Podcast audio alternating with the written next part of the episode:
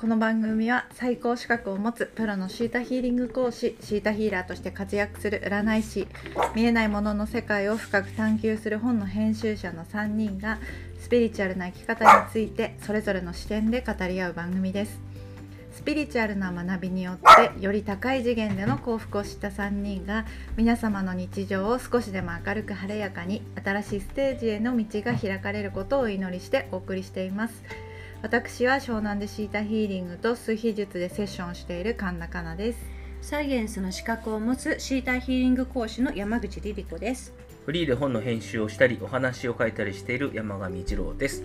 はいさて今日はあーサイキックと食べ物というテーマですけれどもこれ何を話したらいいでしょうね？うん、うん、うん。サイキック、サイキックになるために食べ物をコントロールしてサイキック能力を維持するっていううんことをやってる人は多いのかなと思いますね。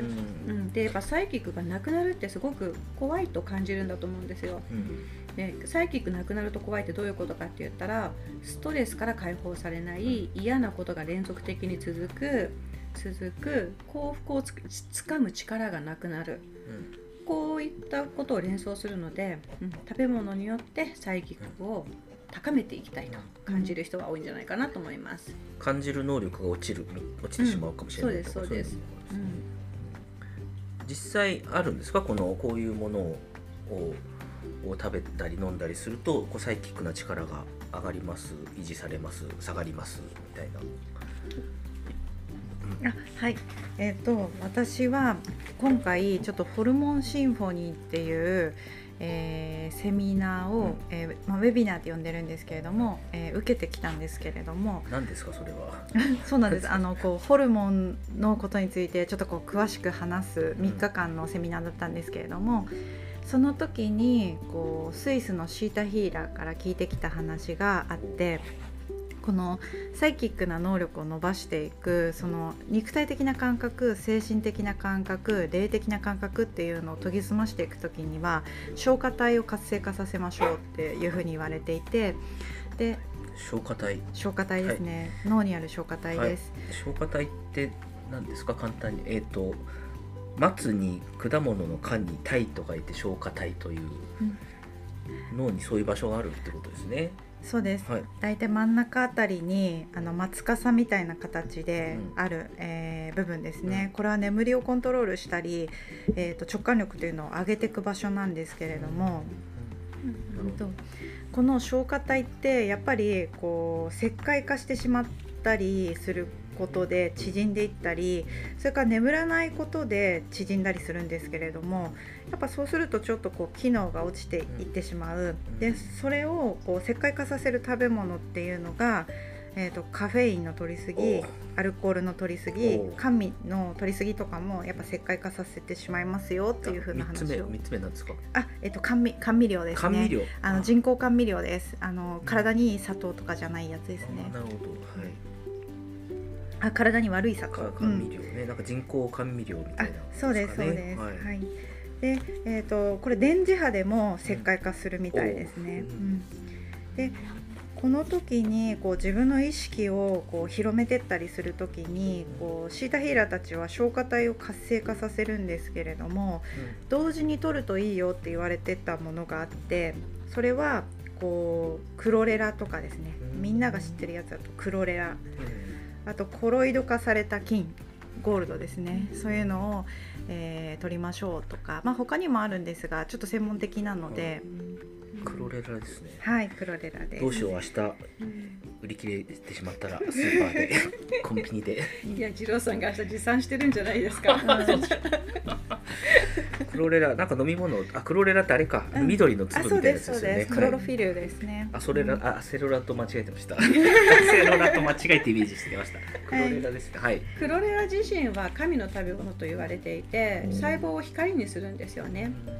うん、で、まあ、クロレラとあとはワカメとかそういう、なんだろう海藻類うん。たちもそうなんですけど光の食べ物って言い方します。なるほど、はい。そうですね。なのでこう私たちシータヒーラーはきっとちょっと脳を活性化させてであの必要なハーブだったりとか必要なサプリをよく取りますね。ハーブはどういうものを？何でもって感じですか？ハーブがハーブってしか書いてない。ああ本当ですか？じゃあハーブで。ハーブで。え消化体を活性化するハーブ？ハーブ。まあハーブということで、まあじゃあ 思い出したらハーブということで。サプリは何ですか？まあググってくださいって感じですか？そうですね。なんかジオライトとかベオライトとかオーライト。っていうのは出てきてたんですけれども。ちなみにコロイド金ですよね、うん。ゴールドの方だよね。ゴールドです、うん。何ですかそれ、コロイドゴールド。なんか液体にした金ですねえ。面白いですよね。金を取っちゃうんだと思いますよね、金を取るんだよってね、うん。よく言いますね。ーこれもじゃあググれば見つかるっていう感じですかね、そうですすね。ね、これね乳酸菌とかはね最近流行ってますけど、うん。コロイド菌は聞いたそことないのですジロさんのその金じゃないですね。金金。あ。お金って書くウイルスの菌じゃなくて、うんコロイド菌？何ですかこれ？あの金ですよ。本当にゴールド。18金とかそういう金をあ。コロイド状にしたもの、うん。なるほど。うん。えっ、と鉱物ってことですねそうですそうです。じゃあ鉱物を取るということで。うん、うん、なるほど。そうです。重金属にもいいし寄生虫にもいいしうん。あのすうん全てにすごくいいんですよ。なんでコロイドなるほど金コロイドシルバーとかもあります。コロイド銅も売ってますね、金がいいな乳酸菌ではないんですね。その金じゃないです。はい。失礼しましたなるほど。えっとやっぱ食べあの取ると変わりますか？取るのと取らないのでは。かなちゃんは。あそうですすね。クロレラはやっぱりすごいあの飲んでるとちょっと変わってきます。どんな感覚になるんですか？えー、とオーラの感覚が広くなりますね。拾う感覚が広くなるというか、えー言葉にすると。と おっしゃいますとおっしゃいますと。言葉にするとなんかこうちょっとオーラの領域が広がったような感じでこう相手のオーラを読む能力がちょっと上がるというか、えーそんな感覚ですね。相手を感じる力が上がるという。はい、まあ、オーラが縮まるってじゃあどういうことかって言ったら、うん。あの可能性を感じてない時なんですよね。うん。ですごくネガティブになっていてなんか立ち上がれない時あるじゃないですか、うん。もう先も読めなくって。でもう病気をする手前みたいな気持ちになってる時もオーラ小さくなってるし、うん、なんで本来持つ可能性っていうのをなくすとオーラ小さくなってすごい苦しいんだろうなって思ったりしますね。オーラっていうのはな言い換えると何ですか？ね生命エネルギーみたいなですか？うん、そうですね。霊もっと霊的なえっ、エネルギと霊的エネルギーですね。こうこう先生に聞くのが一番いいですね。うん。うん。ちょっとそのテーマはー まジローさんに。ジローさんに。だからオーラはえっ、と人を助けていたり喜んでいたり、自分を愛していたりするときに大きく広がるんですね、うん。ものすごく大きく広がっていてたとえそこが、まあ、本当に戦争の場所とか、苦しい場所であったとしてもその人はいろんなものを変えられる輝いている、うん。うん、何内側から発生するものですね、よくこうねやっぱ力のあるアーティストとかだと舞台でこんなちっちゃく見えてもこう、うん。スタそういうことです。かね、うん。スタジアムなんていうんですか、うん。この会場が一一体になるぐらいにその包めるじゃないですか。そうです、うん。でもきっとそのミュージシャンとかアーティストがうん。不安を感じていて、うん。俺はこれでいいのかなと思ってる時オーラめちゃくちゃちっちゃくて、うん。みんな飽きてくる、ああ会場がざわつしてうん。他のあそう飽きてきて携帯とか見始めてしまったりとかして、うん。いいものできなかったって多分感じてると思うんですよね。そう考えるとこうひ一人の人間から出せるオーラの大きさっていうのはすごく可能性があるというか、うん。ちなみに一人のオーラで、えー、とどこまで届くかな？もう地球の向こうまで届くというイメージで。うん。でオーラとオーラが結びついてうん。あの恋愛になったりとかするの。うんで愛してる人を見つけるのもオーラを広げることだし、かん一番簡単な方法はあそこにいたって感じることじゃないですか、うん。愛してる人と出会ううんみたいな、それは準備ができてるオーラをたくさん出してるああ私はここにいますよっていうオーラをこう出し出し出さないとうんそう。見つけてもらえないという。そうなの。だから本当にどんなに美しく自分を磨いてきてる人でも、うんうん。自分が嫌いで、うん。なんだ本当の私は見られたくないし、うん。誰かと戦っているというのであればなんか魅力感じないの分かりますか？あ近寄りがたいな、こういったやつとかでしょうね、うん。あれですね。じゃあこう自分磨きを義務義務とかしなんかねばならないという気持ちで自分磨きをしてる人って、多分喜びを感じてないので、そうですね。うんうん見た目は綺麗かもしれないけどこうん。う、オーラがあんまりうん。魅力的じゃないとかあるんですかね。うん、あると思います、なるほどですね。うん。じゃあそういう人はまずクロレラをねうん。食べるという、サイキックじゃなくてもいいんですよね。食べ食べればこうオーラが活性化される。うん。消化体が。消化体が活性化ちょっと元気にななったりしますね、うん。眠り深くなったりすると思います。眠り。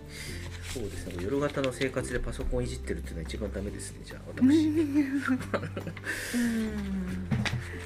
どうしたらいいですか？ね ただなんかこのパソコンいじくっていて電磁波とかも浴びてしまってると思うんですけれども、うん自分がそれに対するメンテナンスを喜んでいたりとか、うんえー、とポジティブな気持ちでそれに取り組んでたりとかすると祝福が現れるので祝福はもう何よりも強いです。まあ、楽しくやってればいいっていうことですね、うん、うんそのまあいやいやじゃあ一番ダメなのはいやいや残業させられてこうパソコンの前でやってるっていうのが一番。そうですね、まあ、コンピューターで頭バカになってますからね人間は、あるほどですねある意味では本当なんかどうしてこんなに頭固くなっちゃったのかとか、うん。どうしてこんなにこう厳しいのかとかもうコンピューターのせいってすごくあるんで、この昔の人間だったら持っていたようなこう今はサイキックといって特別うんな能力として呼んでいたものが、昔は当たり前に持ってたかもしれないといううん。ことはあるあるんでしょうかね、うん。うん。まああるんでしょうかねってだ誰もわかんないことなんですけど そのい今だとこうあこの人はサイキックだと思うほどの能力を昔の人はある程度普通に持ってたか、まあ、当たり前のように思ってたぐらいあるのかな、やっぱなんか昔の人たちってやっぱ消化体がもっと大きかったみたいで、なんへー。うんなんでかっていうとやっぱ狩りとかしてたりとか、こう自分を生存させていくっていうのに、そういう感覚霊的な感覚を使ってたみたいなんですね。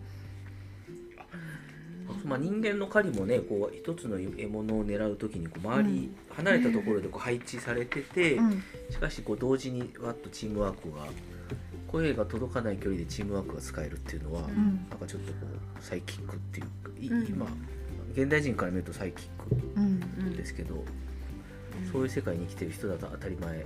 当たり前ですようん。ね風を感じてとか。ああ、うん。そうそうねいうことですね、うんね虫虫虫に教えてもらった。虫の知らせ虫の知らせですよあーでねも確かに田舎の人たちってなんか匂いで「あもうすぐ30分後に雨降るよ」とかよく言ってた、ああ、うん。でそん雨の匂いね。で本当に降ってくるんですよ、うん。ねすごいなと思いますね。あれですね電話が鳴る瞬間に来るって分かるってやつですね。あれはなんかこう電磁波が出てるらしいですけどね、うん。あー。あそうで僕の知り合いでもとそうですね。あのやっぱりえーっとなんか勘勘が鋭い人は、うん。あのまだ誰も来てないのにあ来たってこう来るはずの予定の人が来たって分かって、ピンポンが後で鳴るみたいなね、先に起きる前に思い出せるんでしょうね、うんうんちなみちなみに私は夢で、えー、と出てきた人が大体お客さんでその日に連絡あったりします。あ朝起きてあこの人出てきたなーって思ってたらその日中に、えー、と連絡とかあったりしますね、サイキックですね。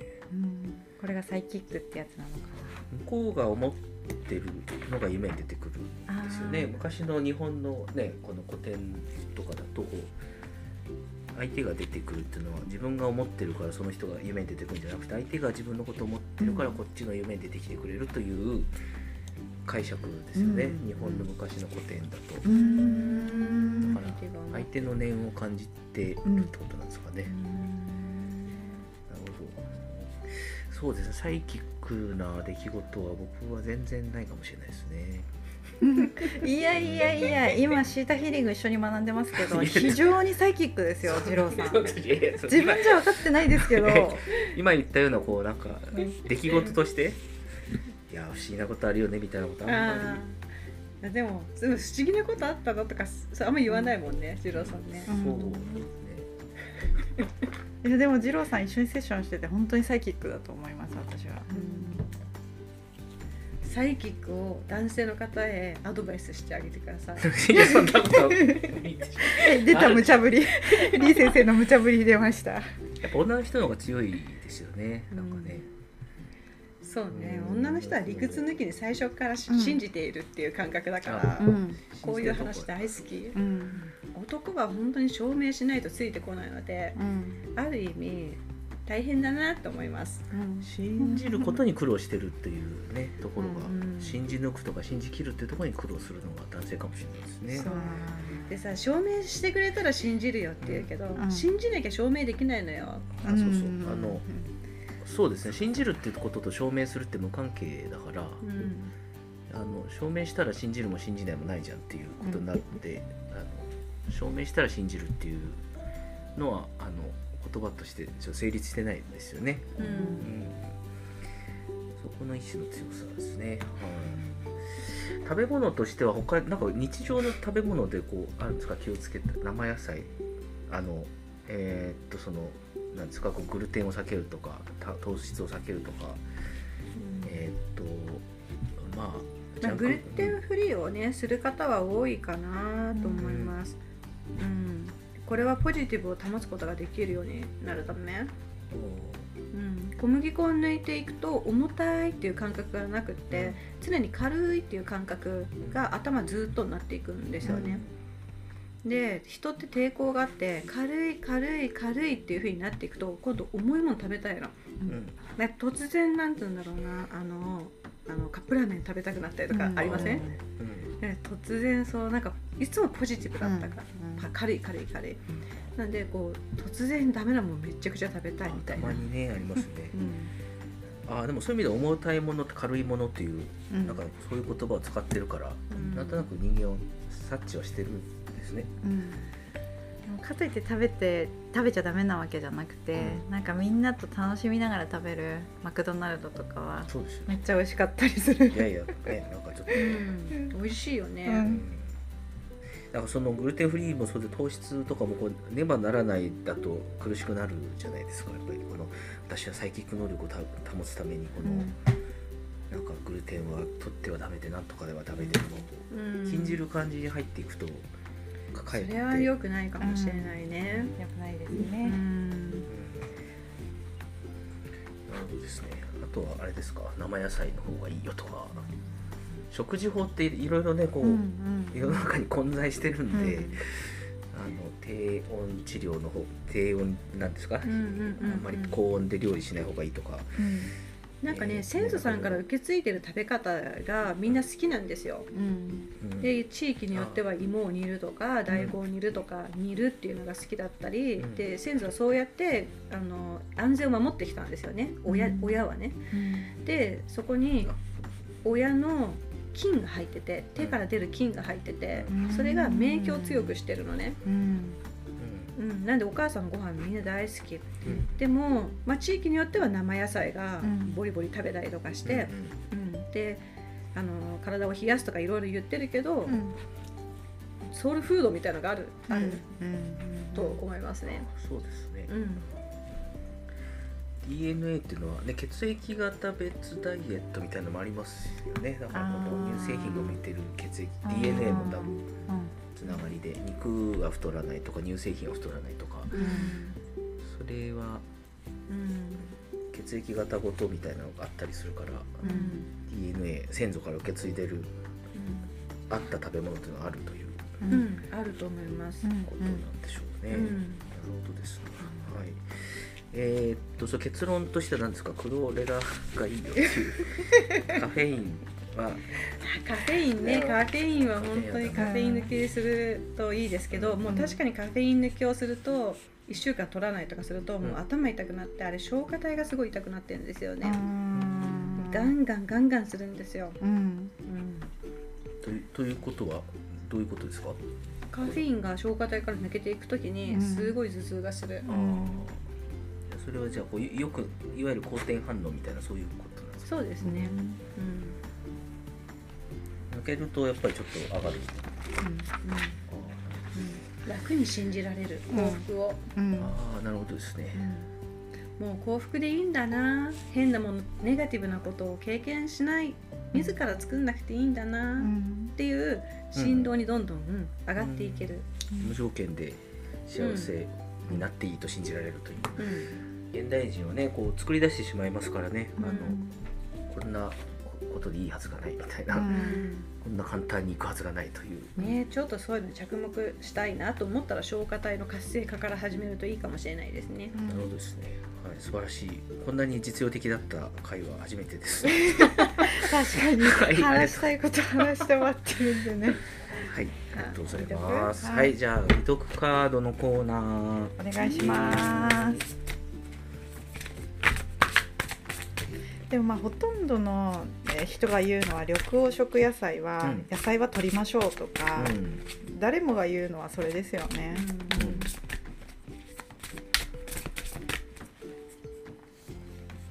はい。はい。この辺あこれを取ります。慈悲。あれこれ出たかな？出ましたね。じゃあ違うやつを。はい。じゃあ脱ぐ。はい抜いて。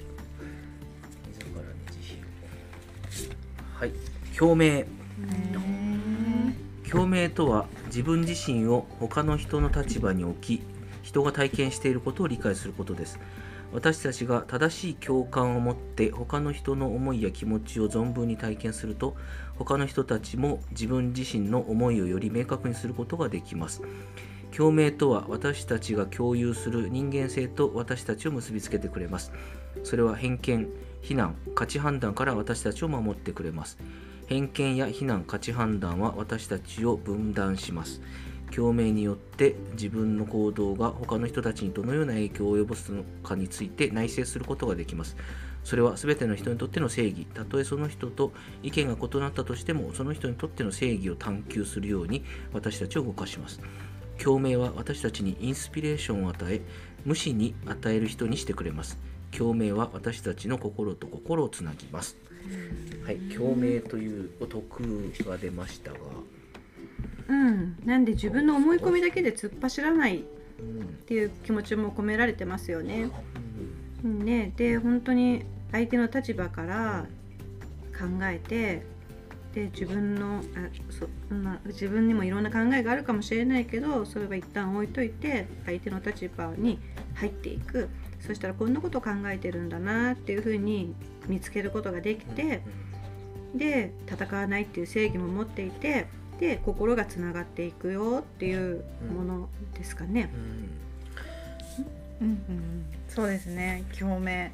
なんか私はその人の思いとかに共鳴した時もうすごい応援したくなりますね。すごい応援したくなるし手伝っちゃいますねいつも、うんうん、そういう風に使ってますね、えっとまあ、さっきのこう前半の話で言うとなんか僕がちょっと面白いなと思ったのは、まあ、共感でなく共鳴だっていうところでなんか共感ってもうちょっとこう脳を使ってる感じがしますけど共鳴ってなんか相手が発するなんていうんですかね、えっとヒシータヒーリング的に振動ですか、うん。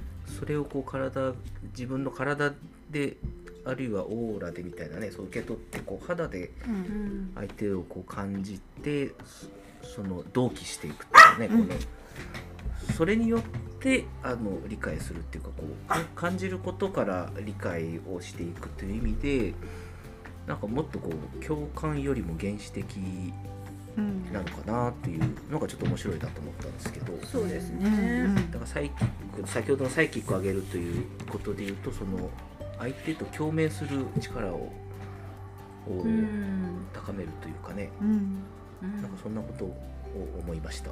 ね、共鳴し合いとかねそういう言い方しますもんね、うん。でうん。一緒に広がっていくうん。とかいうねうん。言い方しますしね。う、ん。なんか共鳴ってだから理解する必要がないというかね、うん。共共感って理解して思うことのような気もしますけど共鳴ってなんか会った瞬間から始まるものうんってありえるのかなと共鳴というのはね。うん。おあすいません。今はい共鳴共鳴しております。共鳴しております。えこれが共鳴です。共鳴ですね。この意味もなく共鳴ですね。振動と振動がこう共になる。共になるというね、そこが面白いかなという。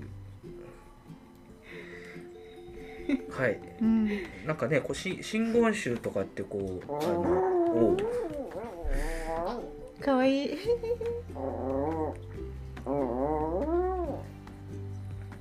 共鳴ですか？共鳴ですね。まああまあいいや。真言宗の話はまた今度しましょう。ちょっといや聞きたい聞きたい。ですか。そのあれってこう不動明王とかなんとかっていうこう真言、そのねうん。本当の名前をこう何回も何回も唱えるっていうじゃないですか、うんこれまあ一説ですけどもその唱えることによって、うんこう自分を一つの、まあ、楽器みたいにして、そのあの例えばまあ不動明だと不動明王のうん。振動をうん。放つ自分にしていくと、うん。それと宇宙の中にある不動明王的なうん。エネルギーがこう共鳴し合って、うん。不動明のエネルギーがガガガガッとこう現実化するみたいな。うん。お音差ってあるじゃないですか、うん。あのこっちをポーンと叩くとポーンって一つの音差を叩くと、触ってない音差がブルブルっと震え出す、うん。あれをやってるんだっていう話を聞いたことがあります。だから。そういうのってこうヒーリングねうん。ありますもんね。うん。共鳴してヒーリングする。ネガティブ出すとかね。うんそういうこと？いや。それ人間同士でできるっていう感じ？うん。でも確かに言われてみればこう成田山新勝寺でこう祈祷を受けた時にすっごい大きな太鼓をドーンドドーンドーンドーンって出すとビリビリビリビリビリって皮膚がもうそれこそ共鳴してでいらないようなネガティブなものを全部抜けていくのはうん。感じますね。あれじゃないバンジージャンプと同じあ感じバンジージャンプと一緒感じだ。あそうなんだ。その振動にそぐわないものが出ていくといそうそううそうそう感じなんですかね。なるほど。だそうすると共鳴っていうのはすごく、ね、共感よりも原始的な得なのかしらというね、うんあとまた身近でできることかもしれないですね。うん。意識すれば。うんうんその共鳴にこう身を委ねられるっていうのはなんでしょうね。こうなんかブロックがない状態であるのかなって気もしますけどね、うん。うん。俺はこう俺はこいつとは共鳴しないぞって入っていくとやっぱりその人とはこうんう共鳴できないから、うんもう誰とでも私は誰と共鳴しても大丈夫だっていううん確信とかがないとその共鳴に自分を委ねられないというか。そうですねでもきっとあのもう共鳴の徳を持ってる人たちは本当にいいところに行くと思うんですよね。うん、あんま悪いところに行かないんじゃないかな。うんあ えっとその悪い共鳴ばっかりに呼ばれるってことがなくうん、なる、あなくなる。うんなるほどですね。なんかそういうこう共鳴みたいなのを使ってクライアントを見てるという感じとかありますか？ありますね手をつないだ時にこうオーラを読んでいくんですけど、うん共鳴っていうものは使ってると思います。そういう時はどうなんですか？こう自自分のし自分を自分を止めてるって感じなんですか？それとも自分の思考を開いてる？あもう自分自身のハートを開いててでも創造主の観点からずっと見ていますね。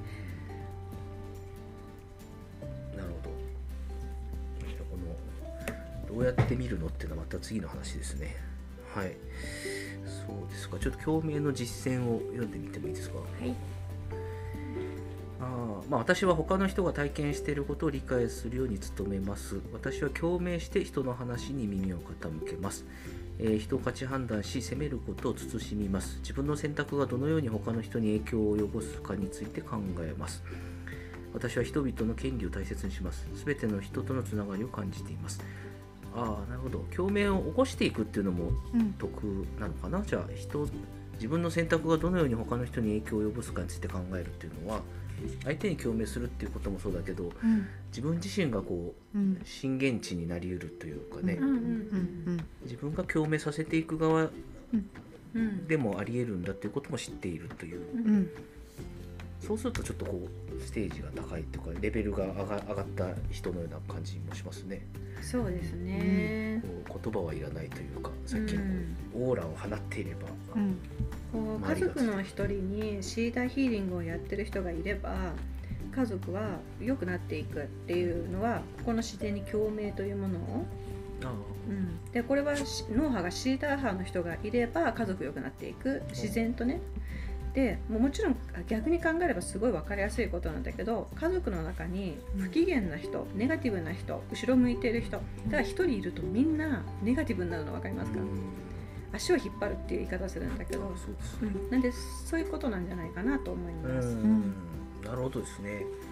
太陽のような人とかね、うん。いるいますけど、ん。そういう人がいるとなんかパッと目周りが明るくなる、花があるとかいう言い方しますね、うん。人にねそれが共鳴する力があるといううん。かななんか共鳴するっていうのもそうだけどさせるっていうのも得であるとうん。いうことが今分かりました。はい。はい。はい。ではこんなじゃあお時間になりました。はい。はい、えーそれではスピリチュアルな学びによって人生を作り変える Your Life Your Story 今回はここまでです。お送りしたのは山口リリ子神田かな山上二郎。の3人でした。また次回のエピソードでお会いしましょう次のテーマお楽しみに。ありがとうございます。